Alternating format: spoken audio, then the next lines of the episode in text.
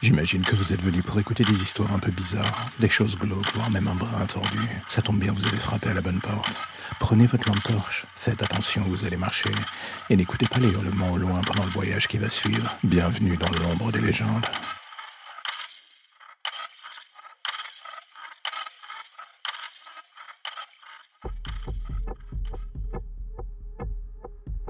Chaque soir, en entrant, vous le voyez, il est là à jouer dans le salon. Il vit sa vie en se faisant une obligation de faire le plus de bruit possible.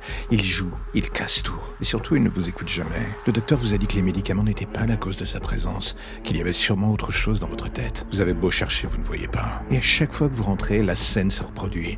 Encore et encore et encore et encore et encore. Il casse, il hurle, il sourit, il semble vivre sa vie comme s'il eût la vôtre n'avait aucune importance. Vous n'êtes qu'un meuble dans le décor de son existence. Il ne fait même plus attention à vous. Et au fond de vous, ça commence à vous rendre dingue.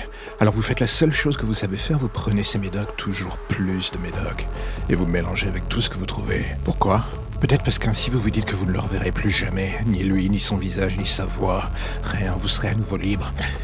Mais malheureusement, et comme à chaque soir, vous fermez les yeux en vous disant que demain ça ira mieux. Et justement, le lendemain, en vous réveillant toujours rien, les décombres de son terrain de jeu s'offrent à vous. Mais lui a temporairement disparu. Vous en profitez donc pour fuir dans votre vie courante en espérant avoir ainsi un répit, même s'il s'avère temporaire. Mais au fond de vous, vous savez bien que ce soir, ce sera encore une fois pareil.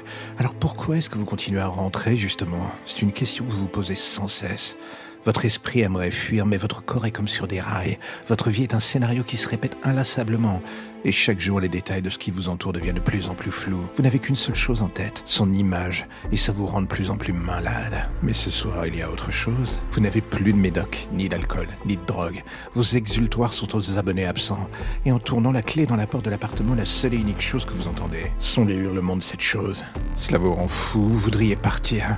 Mais encore une fois, votre corps fait le contraire de tout ce que la logique lui Et voilà, quelques secondes plus tard, vous êtes dans le salon, il est là, face à vous, ce gamin de malheur. Et quand vous le regardez dans les yeux, c'est comme si vous vous regardiez dans un miroir. C'est une version plus jeune de vous, enfin à détail près. Ce n'est pas vraiment vous. C'est lui, comme vous l'appelez. Ce frère jumeau qui est mort pendant l'accouchement et qui vous suit depuis. Avec les années, sa présence est devenue de plus en plus toxique, malsaine. Impossible de faire quoi que ce soit pour contrôler son apparition. Les médecins disent que ce n'est qu'un trauma, d'où les médicaments à outrance. Mais vous savez que c'est autre chose. Pourquoi? Peut-être à cause de ces mots qu'il grave dans votre chair chaque soir et que seul vous découvrez, voyez chaque matin au réveil. Une phrase qui revient sans cesse. Cela aurait dû être toi. Et parfois, vous finissez par vous dire que oui. Vous auriez voulu que les rôles s'inversent, juste pour ne plus vivre ce cauchemar au quotidien.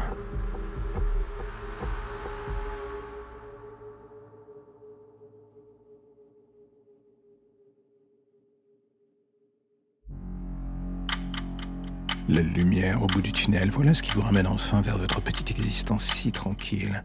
Plus d'ombre, plus d'histoire ou de légendes bizarres. Juste le quotidien qui revient frapper à votre porte en attendant de replonger d'ici demain matin vers de nouvelles zones pour le moins sombres. Vous avez déjà envie de revenir, je le sais. Mais patientez, chaque chose en son temps.